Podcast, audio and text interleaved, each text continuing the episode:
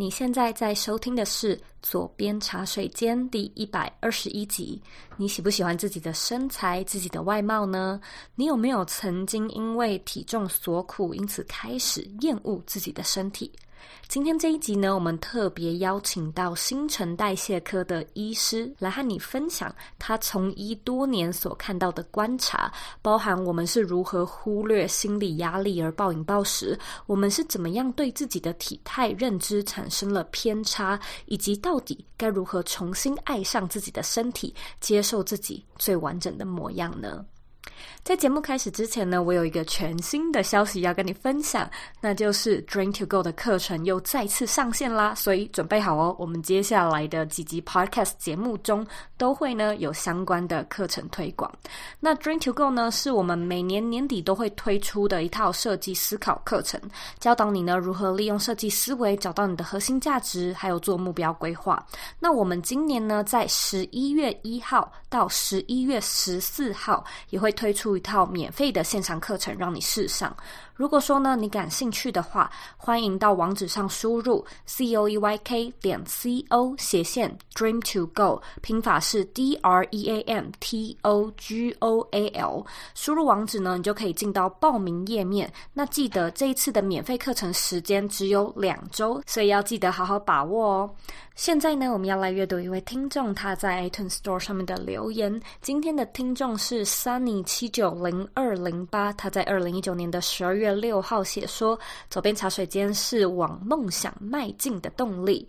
追寻理想工作的路上，迷惘、自我怀疑的时候，Zoe 的分享总是能带给我坚持下去的力量。谢谢左边茶水间，也谢谢 Sunny 特地到呃 iTunes Store 上面帮我们留言。如果说呢，你喜欢这个节目，或者你在节目上有获得一些收获的话，我都想要麻烦你。拜托，花一点时间订阅这个频道，然后呢，把这个节目分享给身边你认为会有需要以及你认为很重要的人。我们现在呢，在脸书上面也有一个私密的社团，你只要在脸书上搜寻“理想生活设计”，就可以找到我们，并且加入我们。那在今天的节目里呢，来宾马雅文医师他会用故事还有医学的角度和你分享为什么心灵上只要心灵富足了，你就不用节食也不会变胖。那肥胖跟压力的关系到底是什么？怎么样才可以不要太过在乎别人对你的外貌的看法呢？我们除了会分享马医师最近出的新书《幸福瘦》之外，也会和你分享他这几年在临床上面看到的一些泪水、伤痛、一些有趣的故事。身材呢，其实也是我们左边茶水间以往没有触碰过的话题，因此呢，我自己也很喜欢这一集的内容。如果说呢，你想要收看这一集的文字稿，你可以在网址上输入 z o e y k 点 c o 斜线。爱上自己的身体，准备好了吗？让我们一起欢迎今天的来宾。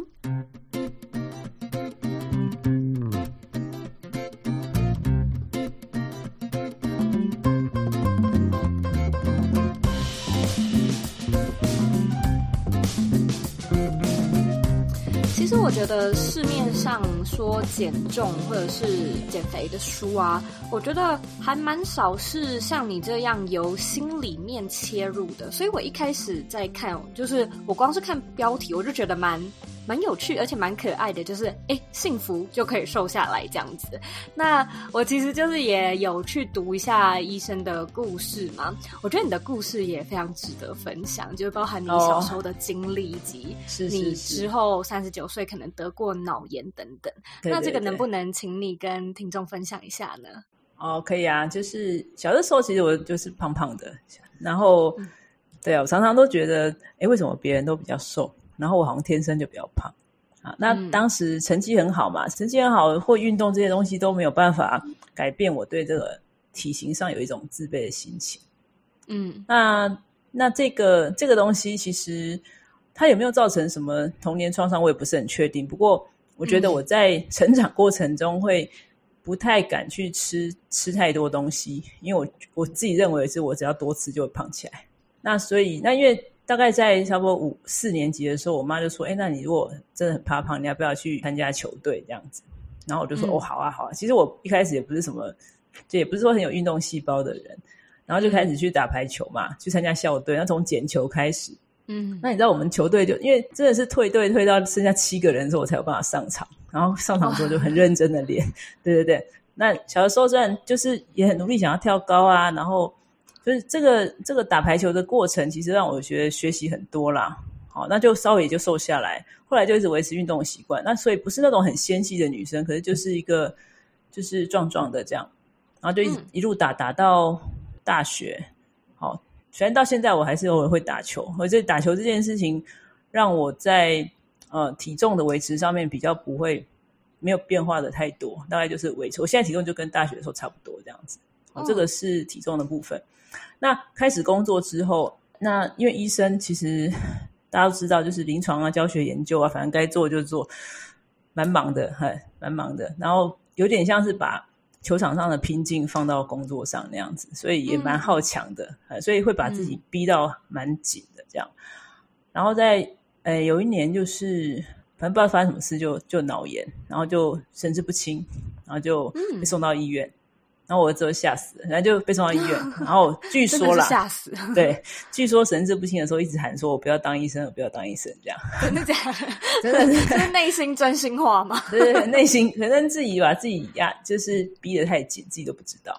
对，那、嗯、后来呃，那那时候就是排了很多演讲啊，写论文啊，做研究，反正该就是很多事情啦。然后又一直担心自己没有把病人照顾好，就是会有很多给自己的压力，这个是自作孽，没办法。那出院之后，因为很幸运，其实后来就复原了。那出院之后有一个月的时间，我就在休息。那那一个月就觉得，哎，奇怪，太阳也是每天都从东边升起，西边落下，好像病人也活得好好的，我到底在干嘛？就会开始思考说，哎，哎，我是不是把自己看得太重要了？而而且刚好同一年有一个。大学同学就是突然因病去世，也是跟我一样，也是当医师。好，然后我我当时就觉得，哎、嗯，其实生命很无常。嗯，从那时候开始做了一些比较特别的事情。啊，就是开了什么桌游店啊，好，然后又跑去读体育研究所啊，然后考健身教练啊 之类之类。就、嗯、就就是会觉得说我我的呃生活中应该放一些不一样的东西进来。然后从那时候开始就比较常分享一些。呃，文章在脸书上，就是我生活中想想，就我是一个容易想太多的人，想太多教主，就是就像别人可能觉得少吃多动，你都没有做到就算啦，就就把病人放回去。可是我就是那种会想说他为什么会这样，他一定不是故意这样，他一定是有其他的问题。哎，我就是那种很容易想太多的人，所以呃，就一直把这些文章就写在脸书上，然后分享分享，就慢慢在脑中形成一些。想法的系统吧，我觉得是这样。所以后来要写这本书的时候，大概就是把我这些年观察这件事情的整个逻辑把它写出来。然后，可是我又很怕书变得很硬哦，因为书很硬，大家看了就想睡觉。所以我就想说，那那把它写成一个一个故事，那希望在故事里面大家看到自己的影子。我我本身不是特别呃专门做减重。我是新陈代谢科的医师，嗯、但是常常会有诊间会有一些呃患者来来求诊，他会说啊、呃，他可能是不是内分泌失调，体重一直减不下来。嗯、啊，那大概在十几年前刚开始看这样个个案的时候，呃，我印象很深刻，有一个病人，他就是来，然后其实我们一般的直觉都会觉得，那你就是吃太多，然后动太少，体重才真的真的就是。这印象很深刻，就是当时我就是用那种很直觉的想法去应对他，问他说：“那你都吃什么？”嗯，那我我我记得他当时突然出现一种很防备的心情，那种很防备的态度，嗯、好像他本来来求助我，然后当我在问他，也许让他觉得是被质疑了，就感觉那个门哦，就是在我面前这样关起来那种感觉。哇哦，好有画面哦！对，我当时觉得我一定伤到他。嗯，对，我当下有这种感受，觉得诶，我是不是在 judge 他，就是在批判他，然后让他受伤了。那后来我就觉得，诶，这样子不行，因为我每次问病人说，诶，那你昨天吃什么？他回忆的一方面，他可能回忆不起来；二方面就是他可能觉得他没吃什么。那我觉得这样子没有办法解决病人的问题，而且有时候花很多时间。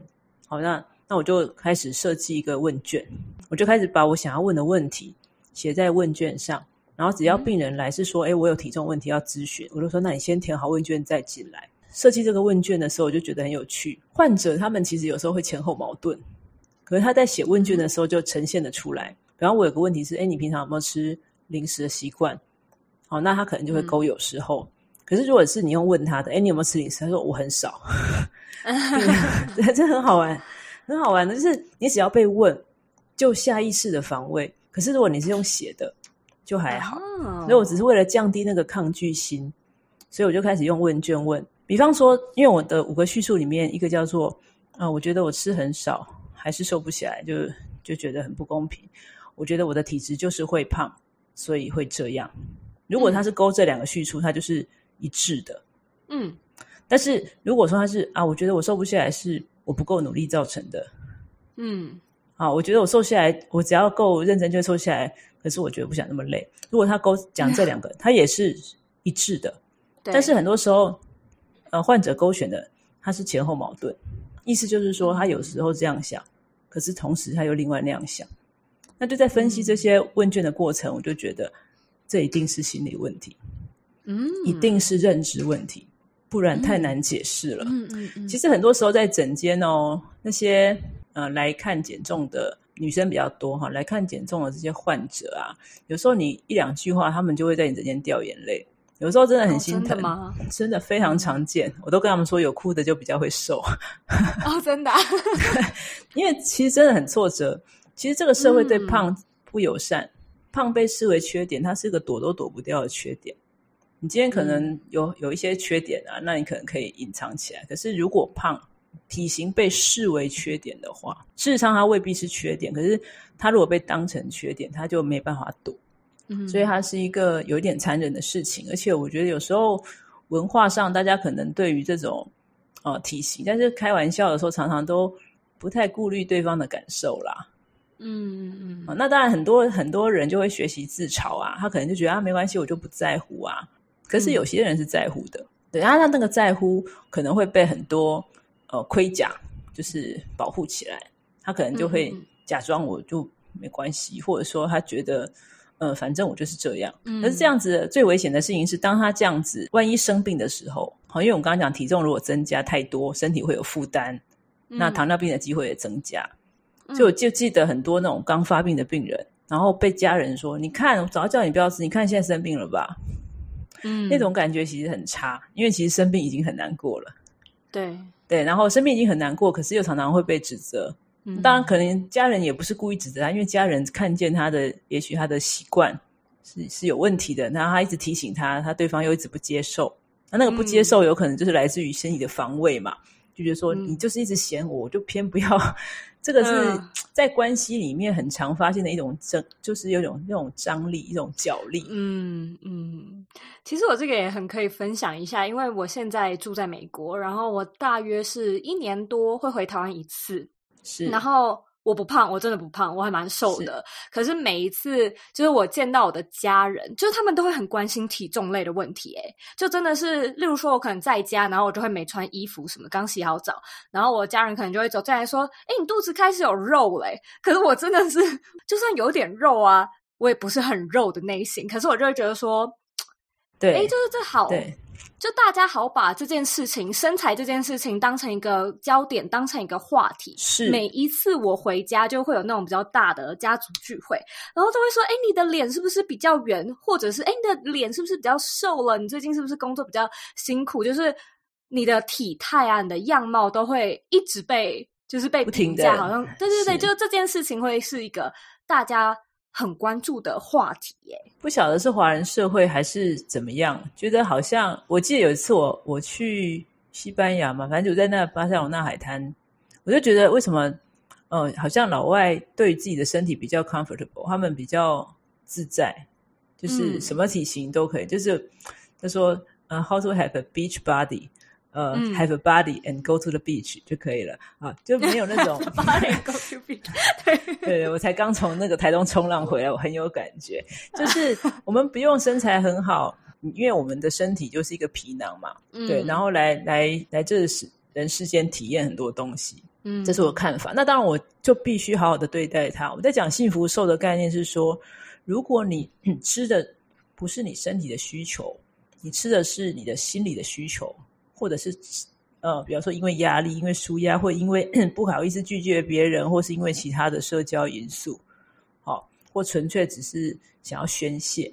那如果是因为这样子的理由、嗯、去吃超过身体的可以负荷的量，而导致体重大幅的增加，这件事情它本身不代表幸福。嗯，所以如果你能够替身体选择一个适当的量，就是你承诺他，你承诺你的身体要好好的对待它，那这样子，呃，不管他有没有瘦到所谓你想要的样子，可是他那时候维持的体重应该就是幸福瘦的概念，这样子。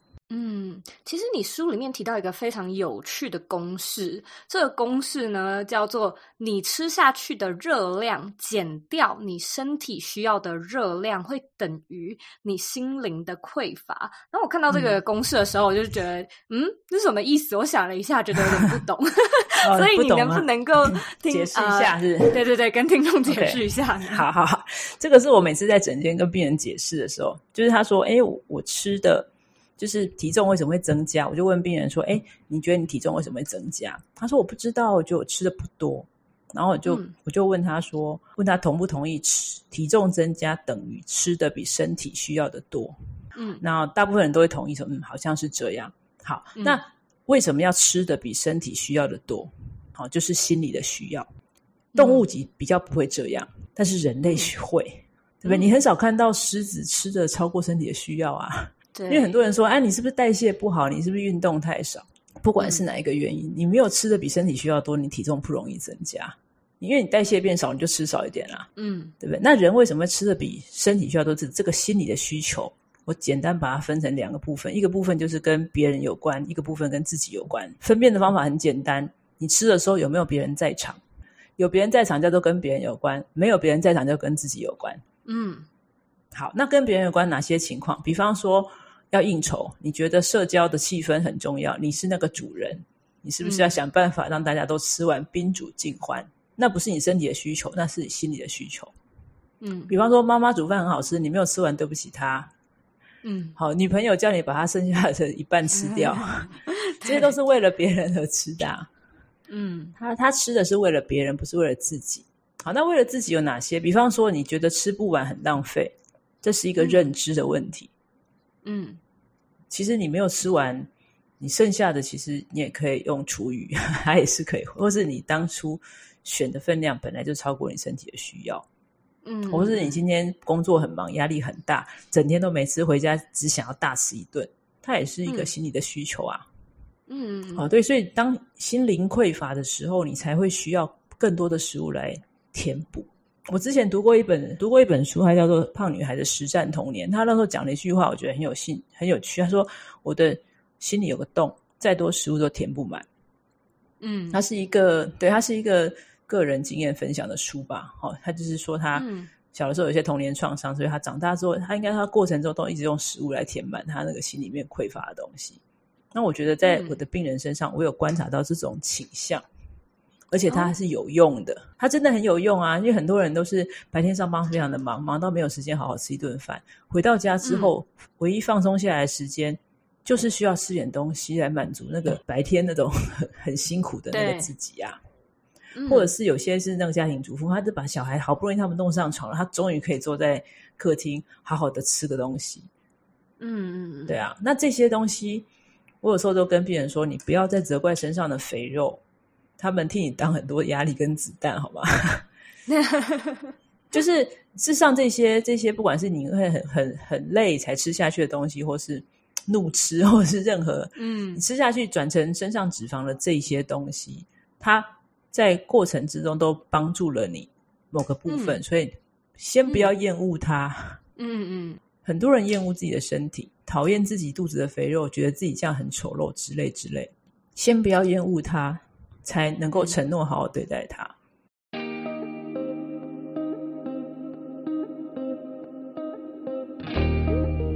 时间过得非常快，我们马上就要和二零二零 say 拜拜了。今年的你是否又离自己的理想生活更近了一些呢？又或者你还是处于一个很迷惘，也不知道自己想做什么，甚至不知道该如何规划未来的阶段？每年年底，Zoe 都会推出一套特别的免费课程——人生设计思考课。这堂课呢，会帮助你找到核心目标，告诉你要怎么样去找到热情，建立自信。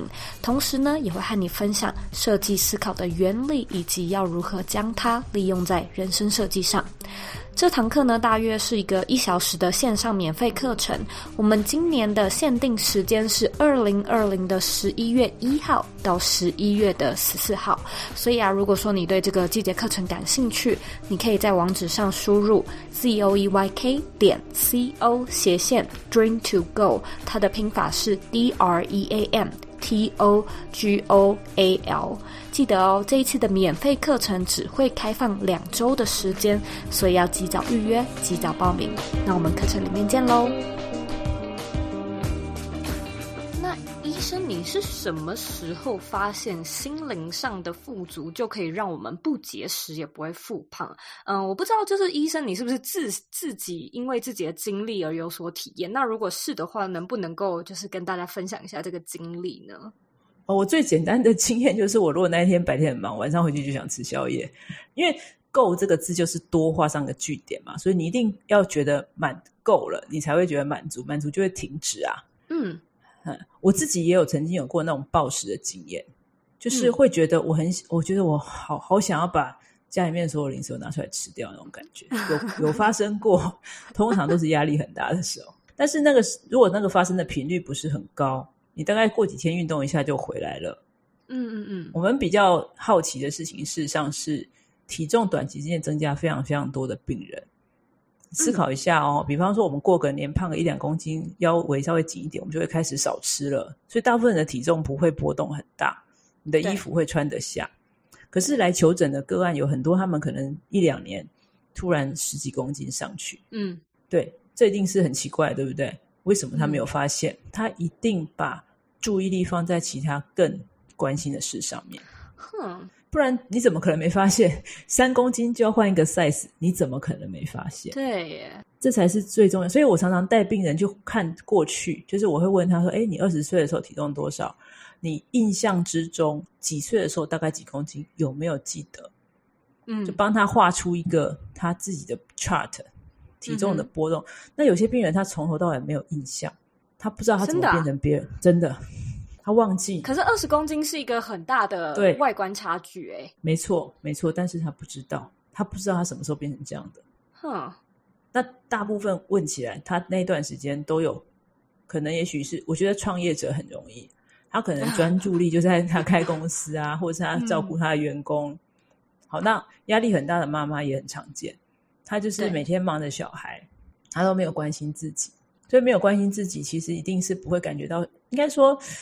因为我为什么会讲幸福，都是其实，嗯，对，就是自己的需求放在别人需求的后面，嗯，就是你可能是随便胡乱塞一下，等一下就要开会了；随便胡乱吃一下，等一下就要干嘛了。嗯，你的大脑是没有满足的，你的身体可能吃进去了一些食物，可是你的大脑并没有真正的满足，这时候才需要更多，而且还是觉得不够。当下并没有专心的在呃把食物当成营养素给身体。嗯，那我觉得其实这件事情当然也不是说病患愿意的嘛，就是好像真的那段时间是焦点在其他事情上，他就是忙啊，对对对，他就是忙。那医生，你会觉得说，如果是这样的情况，现阶段真的有小孩要顾，现阶段真的创业很忙，我们又要怎么样去提升自己的自觉？就是那种压力呃出来的时候，我在饮食上面的一些习惯改变了。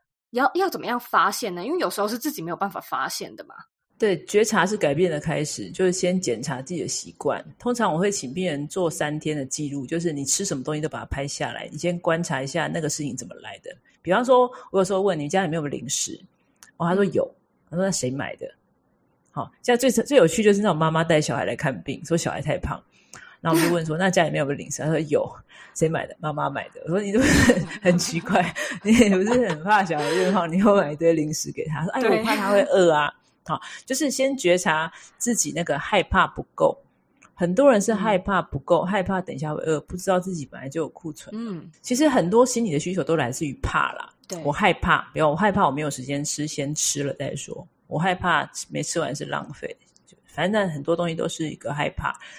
可是，哎，地球上人类演化那么多年，真的饥荒一下也没有那么快死掉，真的没那么容易，真的没那么容易。好，所以那我，但是我还是要回到，就是说，这刚刚讲的很多都是跟心理有关，好像跟你的认知有关。可是其实整个社会跟环境都是一个容易变胖的环境，所以确实有可能就跟着整个环境，嗯、所有的人类都在变胖。哦，你看哦，以前的人做三餐消耗的体能，就是你上健身房的人。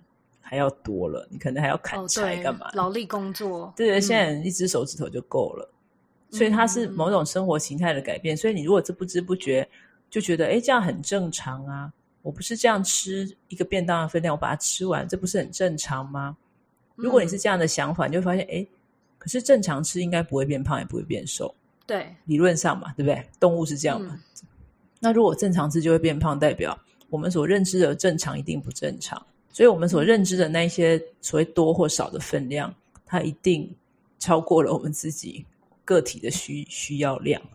嗯，所以会发生的情况会像是说，呃，听众可能会正常吃，就自己认为正常吃，可是殊不知其实分量有。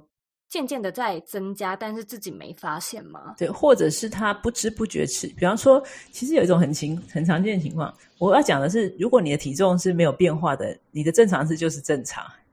但是如果你的体重可能增加了十 percent 甚至更多，你所认为的正常，它一定不正常。我要讲的是这个概念。嗯，尤其是这样子的人，又想要减肥的人。嗯，如果你没有想减肥，就是我就是喜欢吃多，我觉得我体重增加我 OK，或者是他根本想增重，他想要变成巨石强森，嗯、他多次体重增加是很正常的事情。嗯，但是他是一个想减重，觉得自己在控制体重却还在增加的人。嗯，这个时候我们才去思考中间发生什么事。那最常见的情况就是。嗯因为你知道人哈很容易选择性的忘记吃多的那一天，大家都有这种经验哦。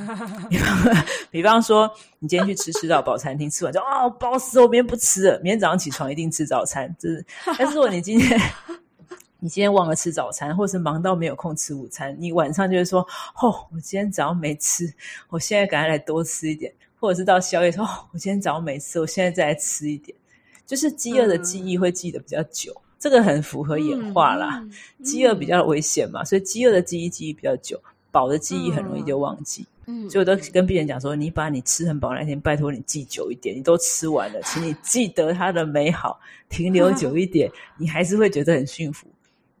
嗯，诶，其实我这边也可以分享一个有趣小故事，就我觉得我算是难得那一类。如果吃很饱，身体会记得的人，就是如果说前一天晚上我真的觉得我吃太多，我隔天早上醒来的时候，我就会觉得我我会想要呃跳过早餐，就会觉得啊，昨天晚上真的吃好多，现在觉得身体负担很重，不想吃。可是我先生呢、啊，他是那种就是觉得说三餐一定要按照时间吃的人。对，然后我自己的饮食习惯是我通常饿了才吃，所以我呃，当然还是早餐、中餐、晚餐是一个差不多的时间点，就不会说什么午餐是下午四点，就是很怪这样子。可是就是如果我真的感到不饿，我不吃，我不会吃、欸，哎，就我不会想吃。可是就是我记得成长的过程中，就我妈妈都会一直说啊，就是午餐时间就是晚餐时间，你就是要吃啊，就是吃饭时间。可是我就觉得，可是我就不饿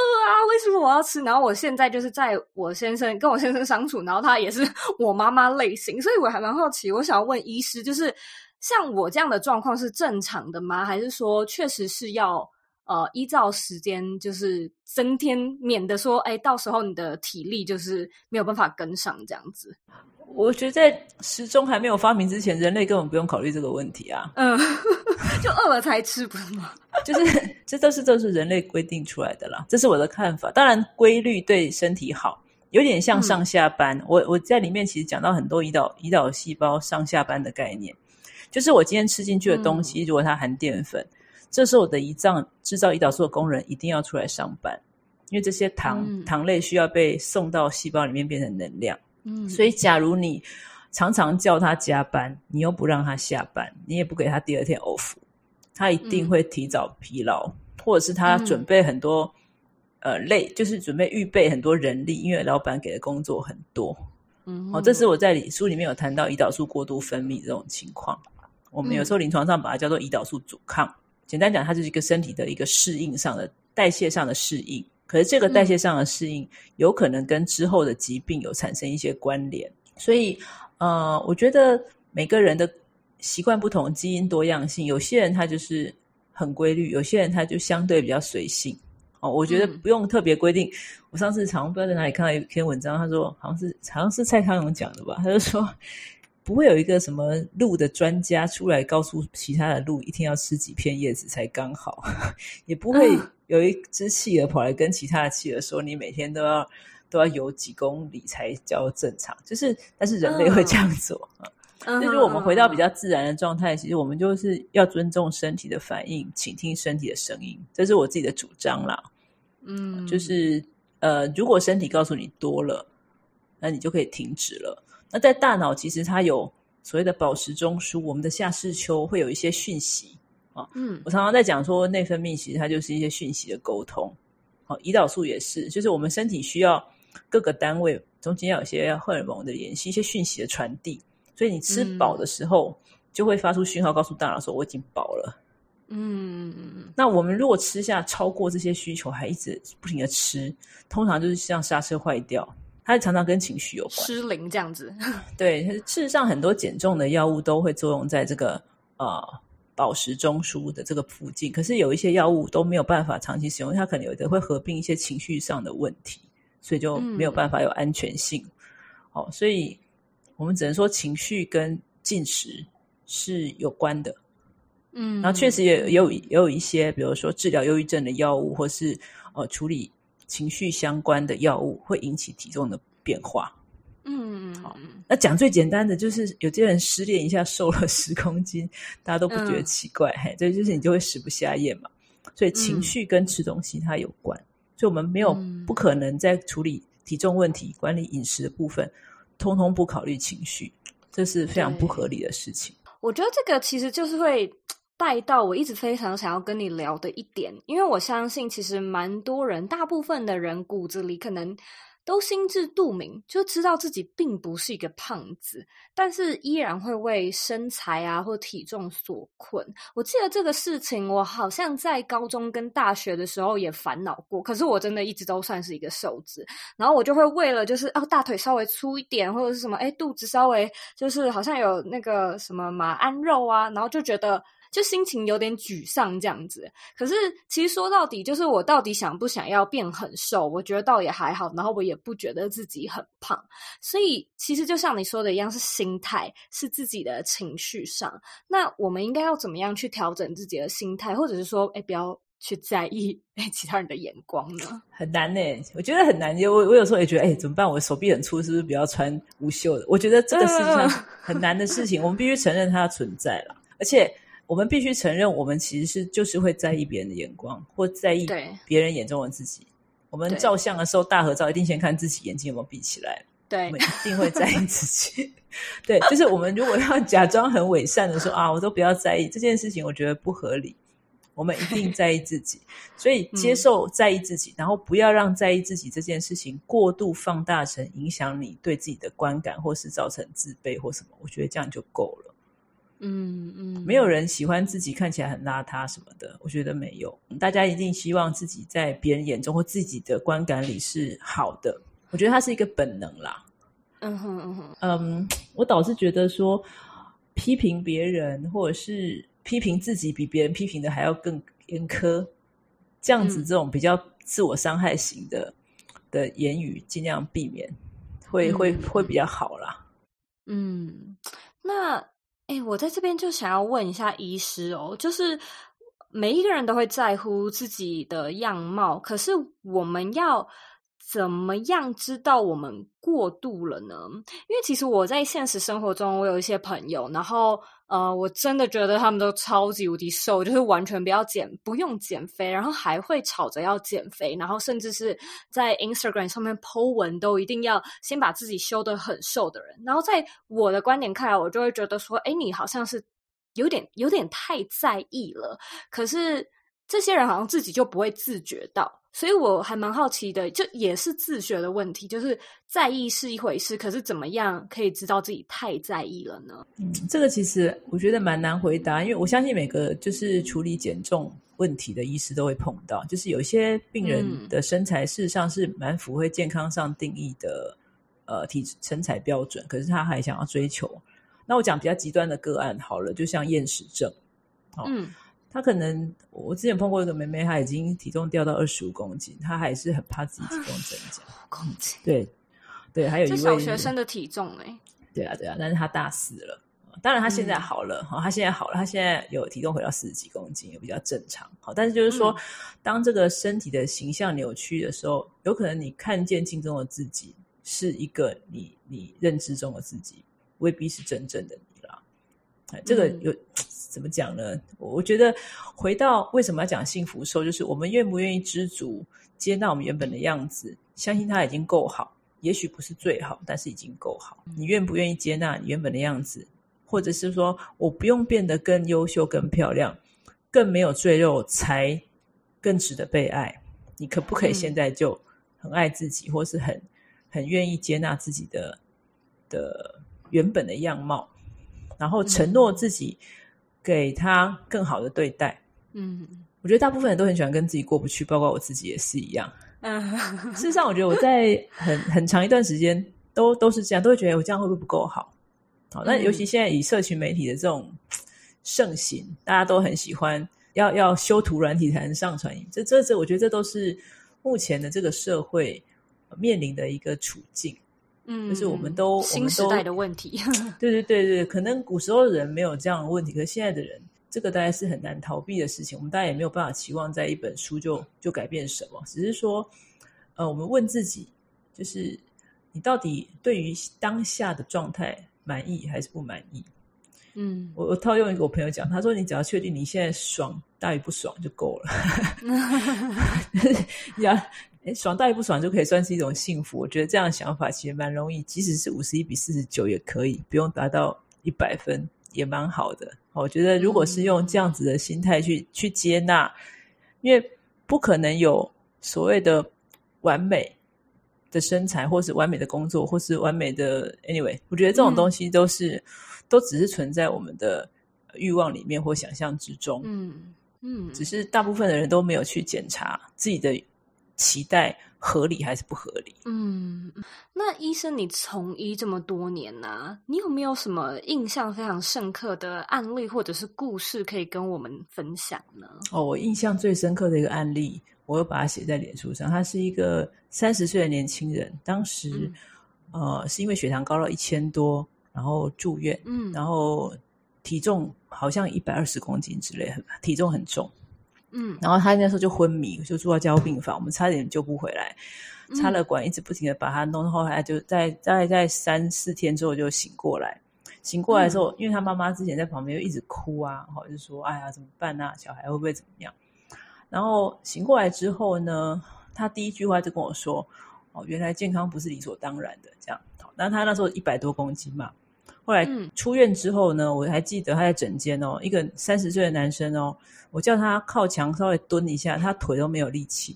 然后我就跟他解释，因为他那时候血糖高，请他开始使用胰岛素开始治疗。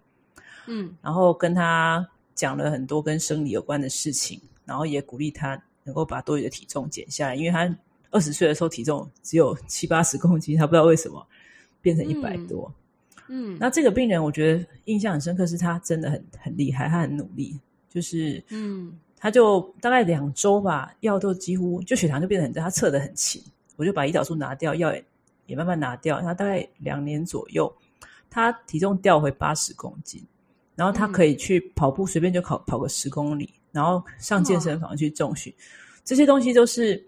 真的，我真的觉得非常佩服，就是他就真的逆转。后来他的血糖就全部正常，全部正常，我就请说：“哎，你怎么这么正常？我都药都没有开，你还那么正常？我们测个糖水看看好不好？”哎、嗯，测完糖水是，哎，他还是正常，他就是真的逆转了他发生在身上的事。哦，我自己觉得很、嗯、很不容易，因为体重要减百分之三十以上，几乎都是开刀才做得到。对啊，他他用的是生活形态，我觉得非常不容易。当病人愿意要改变的时候。力量都比医生给的建议还要大，另外有一个女孩子也是，嗯、她也是，她就是血糖高一点点，她也是工作之后可能可能是因为压力的关系，还是因为其他原因，本身就有在跑步哦。然后来的时候就体重比年轻的时候胖，她觉得她很累，她不知道是不是哪里怎么样。然后我就跟她解释，她胰岛素的过度分泌啊，什么什么。她也是回去开始改变之后，她大概好像十个月就瘦了十几公斤，我真的很厉害，我真的觉得很佩服，嗯、因为这些。病人，我们有加脸书看看他在脸书上分享自己的成绩，我都会觉得哇，我做不到，你们怎么那么厉害？我觉得有时候我们会很佩服，就当病人他的他有一些很强大的动机，然后愿意去执行，愿意面对自己的问题，那个产生出来力量都很激励人心。所以在书里面我有提到那个动机的那些检查，其实也在病人使用上会观察到他们他们的成绩啦。我觉得这个都是。身为医生，最有成就感的时候，就是病人做的比预期的还要好。嗯，这是很棒的事情。嗯，今天非常谢谢马医师特地到左边茶水间做分享。现在呢，我要问你最后一个问题：是你认为的理想生活是什么呢？我认为的理想生活嘛，嗯，就是身心灵平衡吧。身心灵平衡，然后每个当下都觉得。没有辜负自己，我觉得这样就很理想。那事实上，怎么说呢？这个问题我也曾经问过我自己啊。我看到看到这个问题的时候，我觉得理想的生活，也许在也许在每个人的心目中有不同的想象。嗯，那但是对我来讲，就是假如我能够每天都很感谢我的感谢我的存在，嗯，我觉得这样就很好了。嗯嗯。就是感受到幸福，是啊，感谢自己这一刻很幸福，感谢自己曾不管付出的努力，或者曾经有过痛苦，或者是怎么样，就是感谢他还身体还跟你的心同在，我觉得这样就就很好了，嗯、就够好了。非常谢谢医师的分享，跟你聊得很开心。谢谢谢谢，我也跟你聊得很开心。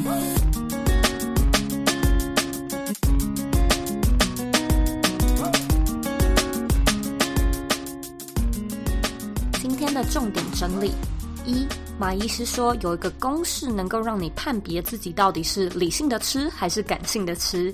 这个公式是你吃下去的热量减掉你身体需要的热量等于你心灵的匮乏。意思就是说呢，我们一般人因为身体的组成结构、身高、肌肉重量的不同，会有基础代谢率的差别。那这个基础代谢率呢，会等于你身体真正需要的热量。当一个人感到饥饿、感到饱饱足，也都会跟这个身体需要的热量有关。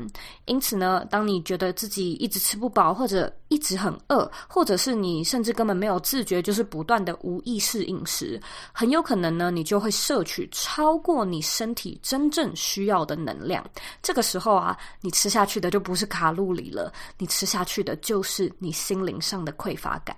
二，如何去判别自己的非理性饮食习惯呢？马医师说，你可以先去看看自己吃东西的时候有没有另外一个人在场。那如果说有别人在场的话，你的非理性饮食就是与别人有关；如果说呢，你是自己一个人在吃，那这就是与自己有关。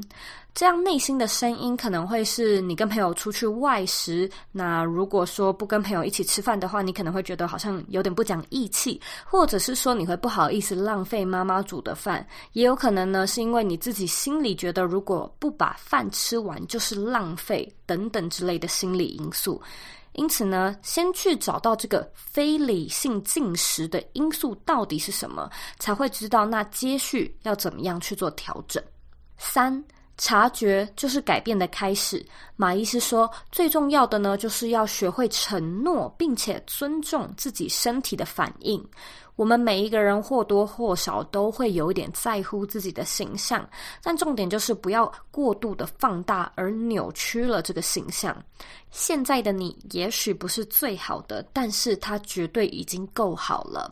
当你能够爱上自己的身体，大自然就会很自然的调节出一种平衡的状态。只要一个人呢，在身心灵皆平衡的状态里面，那他肯定呢就会散发出一种浑然天成的魅力了。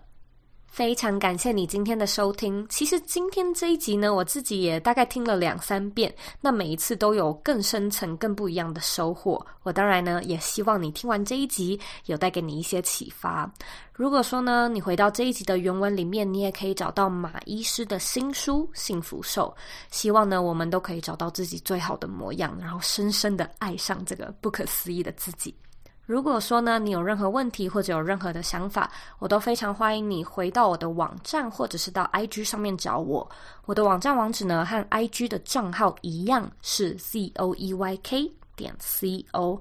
你呢，可以截图这一集的节目，然后分享到你的现实动态上面，tag 我，让我知道你有在收听，让我知道你的看法。最后的最后呢，我知道你是非常忙碌的。